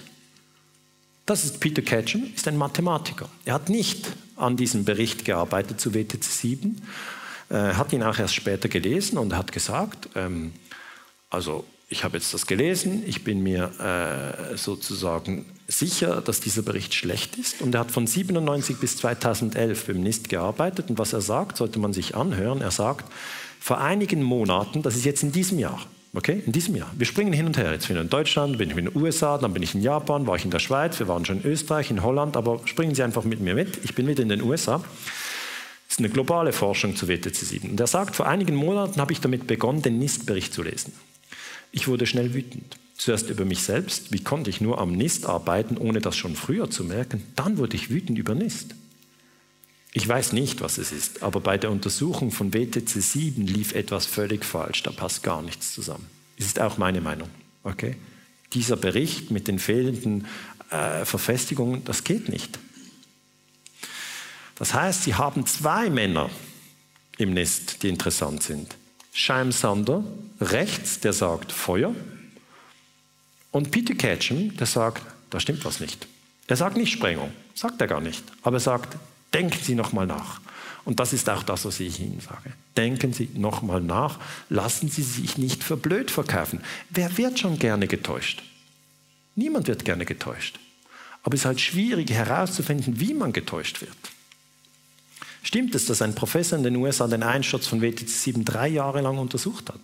Und zum Schluss kam, Feuer war nicht die Ursache. Und die Antwort ist ja. Leroy Halsey von der University of Alaska das ist jetzt hochspezialisierte Arbeit, die läuft. Okay? Das heißt, wir sind einfach global vernetzt. Ich nehme dann die Daten von den USA und das ist Leroy Halsey. Er hat einfach das Gebäude modelliert und er sagt auch, dieses Modell vom NIST, das ist völlig fehlerhaft. Er sagt, das kann sich überhaupt nicht so verhalten haben. Und das kam sogar überraschenderweise auf Fokus. Ja. Also ähm, das Gebäude WTC 7 wurde nicht durch Feuer zum Einsturz gebracht. Das ist technisch ganz einfach nicht möglich. Das NIST-Computermodell ist extrem fehlerhaft, sagt er 2016. Jetzt hat man ja das Gefühl, ja, wenn das auf Fokus kommt, wissen es danach alle. Nein, ist nicht so. Weil der Mensch kann etwas nicht mehr einordnen, wenn es so lange her ist. 15 Jahre lang her. NIST, WTC 7, meine Güte, irgendwelches Detailwissen. Er kann es nicht vernetzen. Und Informationen, die Sie nicht vernetzen können, ist gleichwertig wie keine Information. Und wir versuchen, diese Dinge wieder zusammenzufügen. Und ich denke, wenn man es vernetzt, ähm, wird alles viel klarer. Ein anderer Professor hat in einem Buch nachgewiesen, dass der NIST-Bericht auf unhaltbaren Annahmen beruht. Das stimmt, ja. Das ist David Ray Griffin. Dieses Buch habe ich schon erwähnt. Ich habe da, wie gesagt, das Vorwort geschrieben. Ich habe das Buch gelesen. Ich finde es wirklich sehr, sehr gut. Meiner Meinung nach das Beste zu WTC 7. Aber es ist, das muss ich gleich sagen, extrem detailliert. Okay? Das ist jetzt nur für die Leute, die ganz, ganz tief einsteigen wollen. Ähm, verstehe ich jetzt, wenn man das nicht liest. Aber ist doch, wenn man sagt, na, ich, ich will das prüfen dann hat man hier wirklich eine sehr saubere Analyse. Und was ich eben spannend finde, ist, dass die Forschung hin und her geht über den Atlantik. Mal machen die Amerikaner was, dann machen die Europäer was, dann machen wieder die Japaner was. Und weil das im globalen digitalen System vernetzt ist, geht das zack, zack hin und her. Stimmt es, dass mehr als 2700 US-Architekten sagen, es war Sprengung? Das ist eine sehr, sehr spannende Frage. Und es gibt tatsächlich eine Gruppe, die heißt Architects and Engineers for 9-11 Truth, um Richard Gage. Und die sagen, und da muss man wieder aufpassen, dass es vermutlich Sprengung war. Sie sagen nicht, es ist Sprengen, sie sagen, es ist vermutlich Sprengen. Das ist Richard Gage, ein sehr guter Mann. Und er sagt, ähm, wir müssen das neu untersuchen. Und dann haben diese Architects and Engineers natürlich gemerkt, dass viele Amerikaner überhaupt keinen Plan haben. Keinen Plan. Die wissen gar nicht, dass drei Türme zusammengestürzt sind. Also müssen sie die Leute wieder in dieser Anfängergruppe abholen und mal erklären, dass drei Türme zusammengestürzt sind. Dann fahren die rum mit so einem Auto. Did you know a third tower fell on 9-11? Und da heißt es Building 7, not hit by a plane, collapsed in free fall seven hours after the Twin Towers, before, after. Oder? Und was jetzt die Leute denken, weiß ich auch nicht. Das ist in San Diego. Die sehen das dann und denken, hä? Ist irgendwie auch komisch. Ja. Irgendwann kommen sie mit solchen Informationen in Kontakt und dann unterscheidet sich der Typ. Der eine ist gründlich und sagt, dem gehe ich nach. Der andere sagt, hm, heute nicht. Das ist die Wahl. Die Fakten zu WTC 7, welche von NIST ignoriert wurden, deuten sehr stark auf Sprengung hin, sagt der amerikanische Architekt Daniel Barnum. Dann sagt man, diese Leute sind Verschwörungstheoretiker. Okay? Es werden einfach alle weggebügelt, die nicht Bush hinterher tuckeln. Bush hat gesagt, das war Osama bin Laden, es gibt keine weiteren Fragen. Die Flugzeuge haben die Türme zum Einsturz gebracht. Ja, was ist da mit dem dritten Gebäude? Boah, spielt keine Rolle. Doch, spielt eine Rolle. Nein, spielt keine Rolle. Doch, spielt eine Rolle. Das ist ein Verschwörungstheoretiker. Das heißt, wenn man hartnäckig ist, wird man diffamiert. Das ist die Regel. Ja, die fahren einfach weiterhin mit dem Auto rum. Ich finde das auch gut, ja, weil die, die, müssen die Leute aufklären. Ich war selber in den USA, habe gesagt, ja, ich komme aus der Schweiz, haben gesagt, ist das Schweden? Habe ich gesagt, nein, das ist nicht das Gleiche. ist, ist, manch, ja, ist manchmal wirklich schwierig, auch grundsätzliche Dinge ähm, zu kommunizieren. Das Wissen ist wirklich zum Teil sehr, sehr tief. Viele Amerikaner wissen nicht, dass WTC 7 eingestürzt ist. Was Sie jetzt wissen hier, das wissen nicht alle. Ja? Gehen sich nicht raus und denken, oh, ich bespreche jetzt mit meinem Kollegen den Einsturz von WTC 7 wegen dem NIST und der Säule 79, weil der Träger A 2001 konnte ja nicht abrutschen.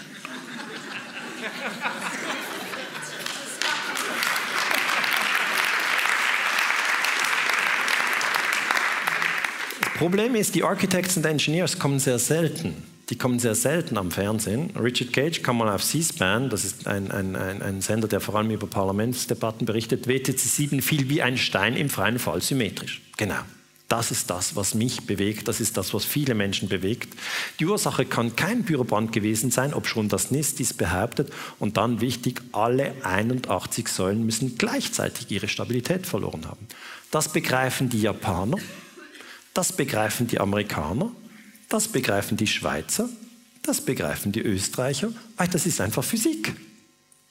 Es ist egal, welche Sprache sie sprechen. Sie haben 81 Säulen und freien Fall. Stimmt es, dass auch bei WTC 1 und 2 Zeugen von Explosionen sprechen? Die Schwierigkeit ist ja die, dass jetzt Leute auf mich zukommen und sagen, wurden alle drei Türme gesprengt? Dann sage ich, oh, halt. Okay? Ich befasse mich nur mit WTC 7. Sagen Sie, ja, aber es gibt doch Zeugen, die haben gesagt, auch bei WTC 1 und 2 gab es äh, Geräusche von Sprengung. Sage ich, okay, ja, das kann ich prüfen, aber ich kann nicht das ganze System analysieren. Mir reicht schon WTC 7. Und bei WTC 7 lege ich mich nicht fest, es ist Feuer oder Sprengung. Das muss jeder selber für sich klären. Aber es ist wahr, William Rodriguez hat von Explosionen in den Twin Towers berichtet. Wir gehen jetzt vom kleineren Gebäude zu den Twin Towers. Ich arbeitete fast 20 Jahre im Nordturm. Ich hatte einen Schlüssel, der mir Zugang zu allen Räumen erlaubte, sagte er. Die Leute von der Feuerwehr folgten mir am 11. September den Turm hinauf. Ich ging bis zum 39. Stock hinauf. Während ich hinaufging, hörte ich mehrere Explosionen im Innern des Gebäudes. Die erste Explosion hörte ich schon im ersten Untergeschoss, und zwar kam sie aus noch tiefer liegenden Geschossen. Das heißt, wir haben Aussagen über Sprengung. Das müsste geprüft werden. Kann man nicht sagen, ist doch, ist doch egal, was der noch erzählt. Bush hat ihn zuerst äh, ins Weiße Haus eingeladen und gesagt, ist ein Held, ja, weil natürlich die Leute aus dem Gebäude gerettet. Später, als er über Sprengung berichtet, war er kein Held mehr. Stimmt es, dass Forscher Rückstände von Sprengstoff fanden? Die Frage habe ich auch schon oft bekommen. Die Antwort ist ja. Der Däne Niels Harrit fand im Staub Rückstände von Sprengstoff. Was er gesagt hat, kam 2009, ja, das ist wieder acht Jahre später, da haben viele Leute das nicht mehr angeschaut, und er sagt, wir fanden Nanothermit in den Trümmern, er ist Chemiker, es brauchte 18 Monate, um den wissenschaftlichen Artikel vorzubereiten, auf den wir uns hier beziehen. Und wiederum die Möglichkeit, Sie können auf YouTube Niels Harrit eingeben, dann können Sie sich das anschauen. Das machen Sie in einer halben Stunde. Also die Recherche, wenn Sie mal die Namen haben, geht schnell. Das ist dann der Artikel, den kann man lesen. Ich habe den gelesen, ich finde es einen guten Artikel. Aber den liest natürlich fast niemand. Stimmt es, dass in den Twin Towers Asbest ver verbaut worden war? Ja, als Brandschutz. Und wenn Sie jetzt in die Baugeschichte reingehen, wissen Sie, früher hat man Asbest geschätzt, heute schätzt man Asbest nicht mehr. Okay? Es war so, hier hat man noch mit Asbest geworben. When life depends on it, use asbestos. Okay? Und das ist dann eine Werbeanzeige mit den Twin Towers und dann steht dann hier, when the fire alarm went off, it took two hours to evacuate New York's World Trade Center. Also als, als der Feueralarm losging, ging es noch zwei Stunden, äh, bis die Feuerwehr alle Leute draußen hatten. Und dann heißt es unten, the bigger the building, the more important fireproofing becomes. Okay? Also es geht einfach darum, man will erklären, das ist super mit Asbest ausgesichert. Ja? Jetzt haben sich die Umweltschutznormen verändert und irgendwann hat man gesagt, Asbest ist krebserregend. Dann mussten die Leute, die Besitzer von den Twin Towers, mussten das sanieren. Man hat ihnen gesagt, Leute, großes Gebäude, viel Glamour, aber viel Asbest. Die Besitzer hätten dann die Möglichkeit gehabt, das Gebäude zu sprengen. Darf man aber nicht, weil dann haben sie den Asbest in der Luft. Andere Möglichkeit ist, das einfach runterzuschieben, so schnittweise. Sehr teuer. Das wurde ja dann alles nicht nötig, weil dann kamen die Terroranschläge und jetzt haben sie das neue One World Trade Center ohne Asbest.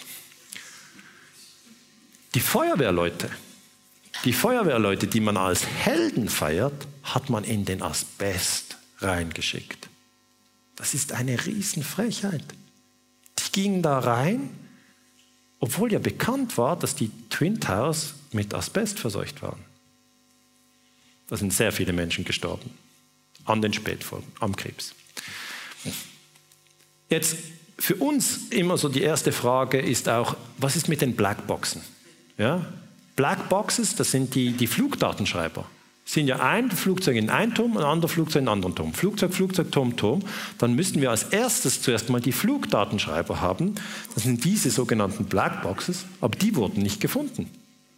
Die Behörde hat gesagt, es ist extrem selten, dass wir die Flugschreiber nicht finden. Ted Lubkowitz, das ist der Spokesman für the National Transportation Safety Board, das ist die zuständige Behörde, sagt, ich kann mich an keinen anderen Inlandflug erinnern, beim, äh, äh, beim Meer kann es mal sein, dass man nicht findet, bei dem wir die Flugschreiber nicht gefunden haben. Das können Sie sich mal vorstellen, man hat das nicht gefunden, aber man hat gesagt, man hat einen Pass gefunden. Es ist tatsächlich so. Man hat es gesagt. FBI-Mitarbeiter fanden den Pass von Satam Asukami. Er war einer der Terroristen an Bord von American Airlines 11, das erste Flugzeug, das ins World Trade Center raste. das ist ähm, ABC News 16. September. Fünf Tage nach den Anschlägen. Die Leute sind schockiert, dann gibt es irgendeine Geschichte, dann glaubt man die, weil man schockiert ist. Aber jetzt, nach 16 Jahren, kann man sich hinsetzen, nochmal nachdenken und sagen, ja, äh, wo haben die denn den Pass gefunden? Hier.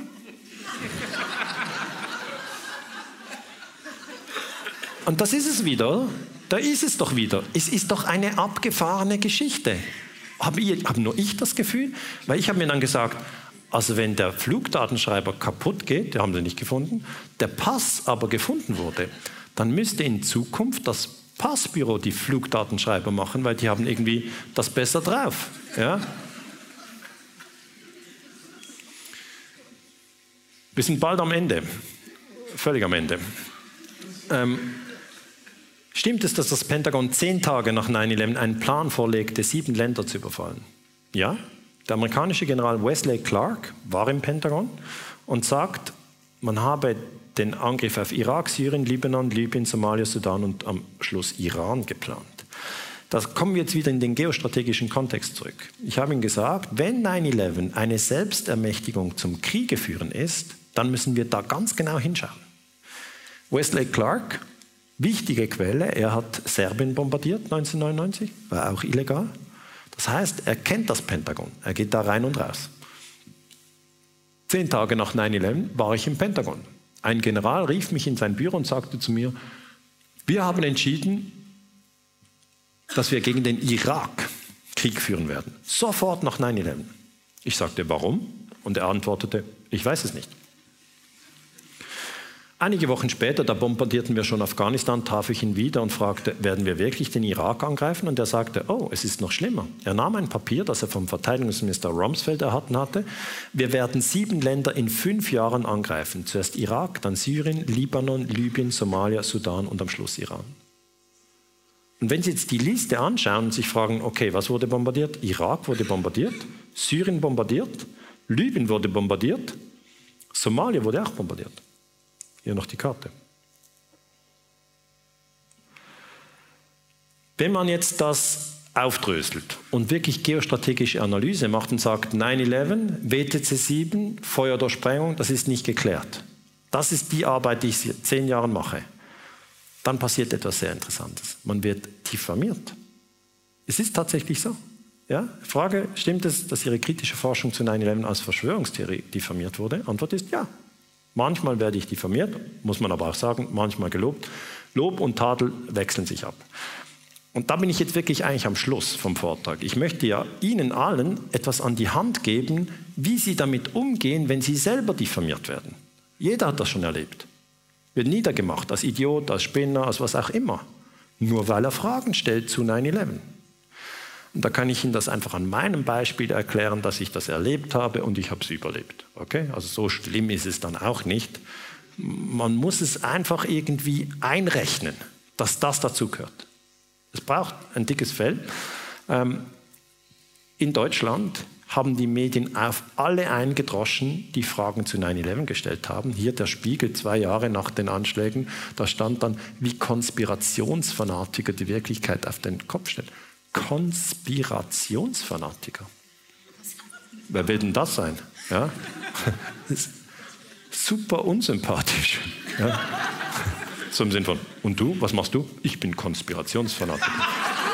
Ah, stell dich gleich meiner Schwester vor. Das will niemand sein, ja? Das will niemand sein.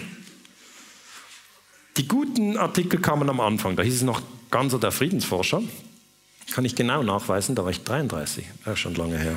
Das ist lange her, zwölf Jahre her. Und dann 06 bringe ich den Artikel Der erbitterte Streit um den 11. September und dann geht's los.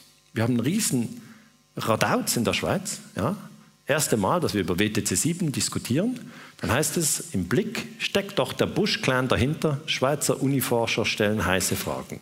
Das ist Jörg Stahel, das bin ich. Und wir haben wirklich eine ganze Serie von Fragen gestellt und gesagt, so geht's doch nicht. Ja. Und dann gab es Stress. Es gab richtig Stress. Die amerikanische Botschaft hat interveniert. Hier die amerikanische Botschafterin der Schweiz hat gesagt, das sind Verschwörungstheoretiker. Wenn Sie sich getrauen, ja, 9-11 zu hinterfragen, bekommen Sie sofort einen medialen Angriff. ETH und Uni gehen auf Distanz zu Verschwörungstheoretikern. 2006. Ich kann mich noch erinnern, wie ich das gelesen habe. Ich habe so die Zeitung aufgemacht und gesagt, das ist wie ein Schlag in den Bauch. Habe ich meiner Frau gesagt und gesagt, es gibt ein Problem. Ich habe gesagt, was geht ab? Und ich gesagt, ja, das ist meine 9-11-Forschung. Die wird gerade nicht geschätzt. Und dann hat sie mich bestärkt. Ja. Hat sie gesagt, hey, also ist denn das Gebäude wirklich zusammengeschnitten? Ich, ja klar. Warum darf man das nicht diskutieren? Habe ich gesagt, ja, pff, das weißt du, geostrategisch schon ein bisschen brisant. Hat sie gesagt, hey, bleib bei der Wahrheit, mach dein Ding. Und das ist wichtig. Wenn sie angegriffen, ja.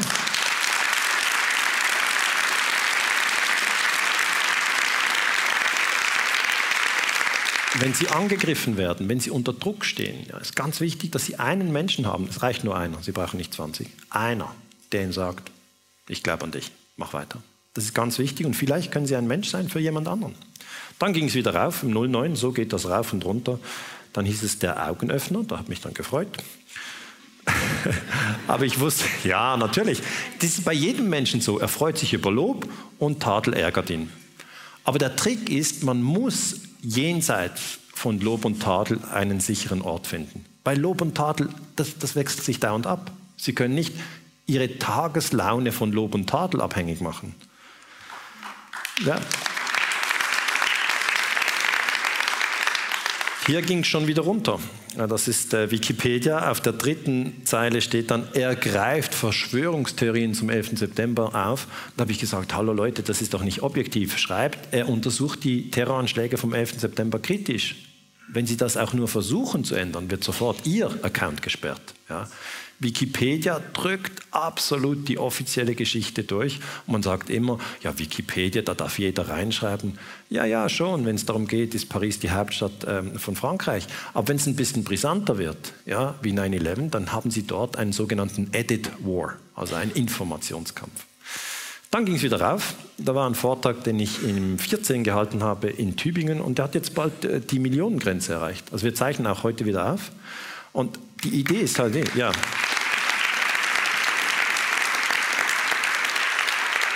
Ich möchte vor allem den jungen Menschen erklären, was hier läuft. Ja.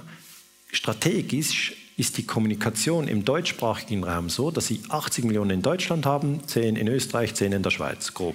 Das gibt 100 Millionen. Spiegelauflage ist eine Million, Tendenz sinkend. Wenn wir auf YouTube unsere Kommunikation machen und eine Million erreichen, dann ist das Spiegelauflage. Das muss man sich mal klar sein. Weil viele Leute denken, meine Güte, wir sind verloren. Sind wir nicht. Sondern es ist so, jeder bekommt die Medien, die er verdient hat. Das ist es.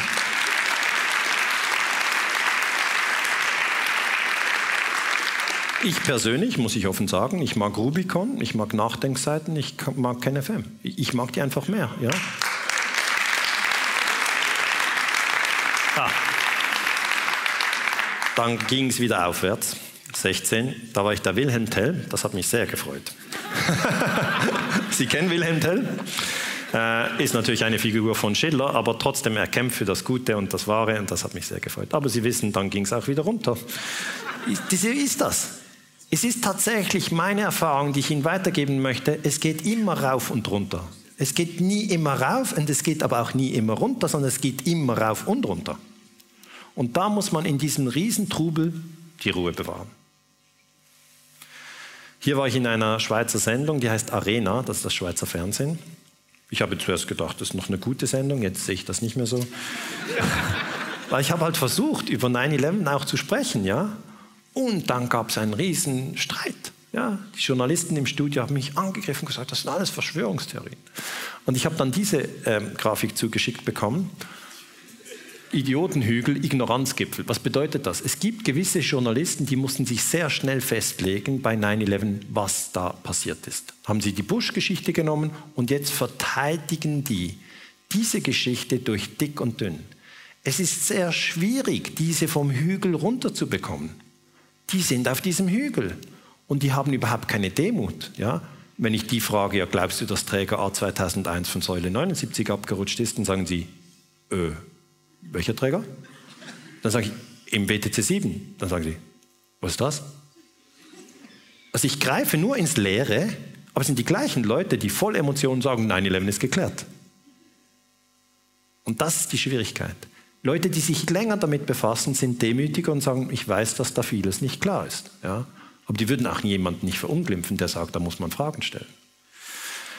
Wie ist das gelaufen in der Sendung? Schawinski, ein Schweizer Journalist, hat dann gesagt, wir haben jetzt gesehen, wie ein Verschwörungstheoretiker vorgeht. Sie sind Gläubige, sie glauben an etwas. Und wenn man ihnen beweist, dass etwas falsch ist, dann sagen sie, jetzt seht ihr, wie groß diese Verschwörung ist. Deswegen gehe ich auch nicht ein auf 9-11. Der Fall ist geklärt. Das war seine Antwort auf meine Aussage, WTC 7 muss neu untersucht werden. Sagt er, nein, da gehe ich nicht ein, das ist Verschwörungstheorie, das ist geklärt. Aber Sie, Herr Ganser, wollen Unsicherheit schaffen aha, jetzt bin ich noch für die Unsicherheit zuständig. Also 9-11 hat relativ viel Unsicherheit geschaffen. Ich untersuche es ja nur, aber jetzt bin ich noch für die Unsicherheit zuständig. Sorry, ähm, so geht das nicht. Mit Ihnen kann man über das nicht diskutieren, deswegen werde ich es auch nicht tun. Und dann habe ich gesagt, wenn ein Historiker wie ich das Thema 9-11 kritisch untersucht, wird er so gleich als Verschwörungstheoretiker diffamiert. Dagegen, das geht einfach nicht. Dagegen wehre ich mich. Und das kann ich Ihnen sagen, das werde ich weiterhin tun. Ich werde weiterhin 9-11 untersuchen. Ich werde weiterhin fragen, WTC 7 Feuer oder Sprengung. Diese Frage ist im Raum und da werde ich auch nicht wegweichen. Da können die noch lange. Danke.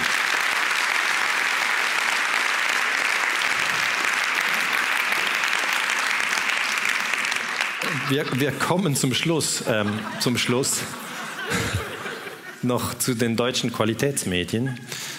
Ähm, die Taz hat geschrieben am 20. November 2017, das ist vor einer Woche, große Bühne für Allerhüte, Verschwörer im Berliner Kino Babylon, also hier genau, wo wir sind.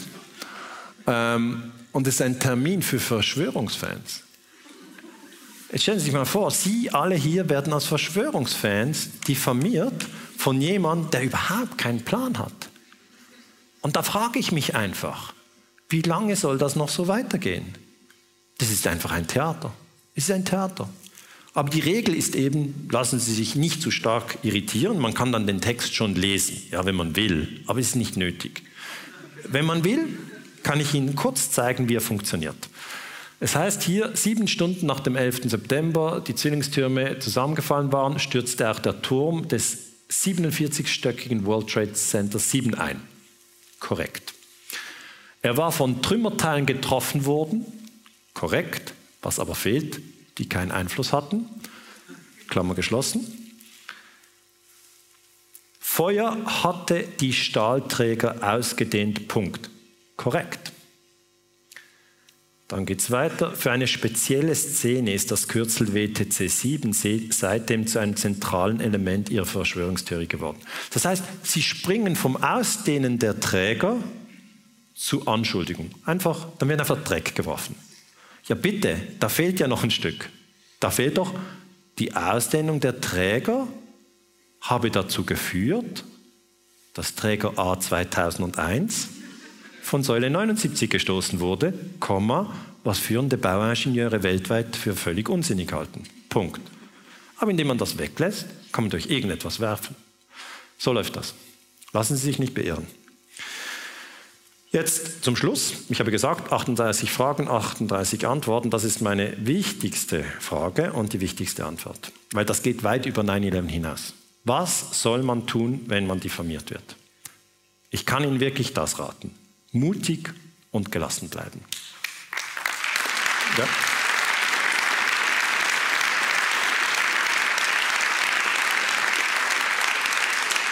Es spielt gar keine Rolle, ob Sie sich für 9-11 interessieren oder anderen Themen. Aber es ist immer das Gleiche. Sie werden unter Druck kommen, wenn Sie mehr wissen als Ihr Umfeld.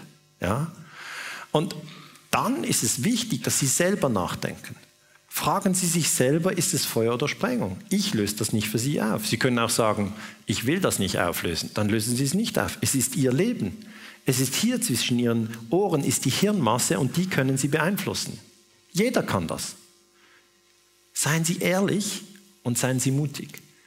Es ist auch keine gute Idee, den Mut zu verschieben und sagen, mutig bin ich äh, nächstes Jahr. Das ist schade. Das ist schade. Warum nicht jetzt? Sie wissen gar nicht, wann Sie sterben. Alle denken, ja, ich habe ja noch so und so viele Jahre. Stimmt doch gar nicht. Wer weiß es schon. Und mutig muss man sein, bevor man tot ist. Später so, oh, ich wollte mutig sein, jetzt hat es schon wieder nicht gereicht. Ähm, das ist einfach nicht ideal. Zusätzlich keine Gewalt keine Gewalt und auch keine Angst. Der ganze Krieg gegen den Terror ist eine fürchterliche Geschichte. Das ist nur Gewalt, Gewalt, Lüge, Lüge, Lüge. Lehnen Sie es ab. Lehnen Sie es ab. Und am Schluss, wenn es geht, bleiben Sie gelassen und zentriert. Es geht ja nicht immer. Ja, manchmal. Ja, hat man Probleme mit der Gelassenheit. Aber es ist gut zu üben, das immer wieder zu tun. Und ich finde schon super, dass Sie heute hierher gekommen sind. Ich hoffe, Sie fanden es interessant. Das war's von meiner Seite. Schönen Abend.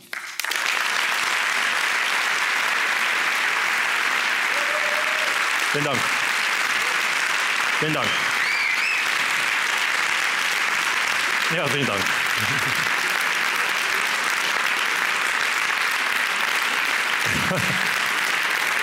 ja. Kommen Sie gut nach Hause. Vielen Dank.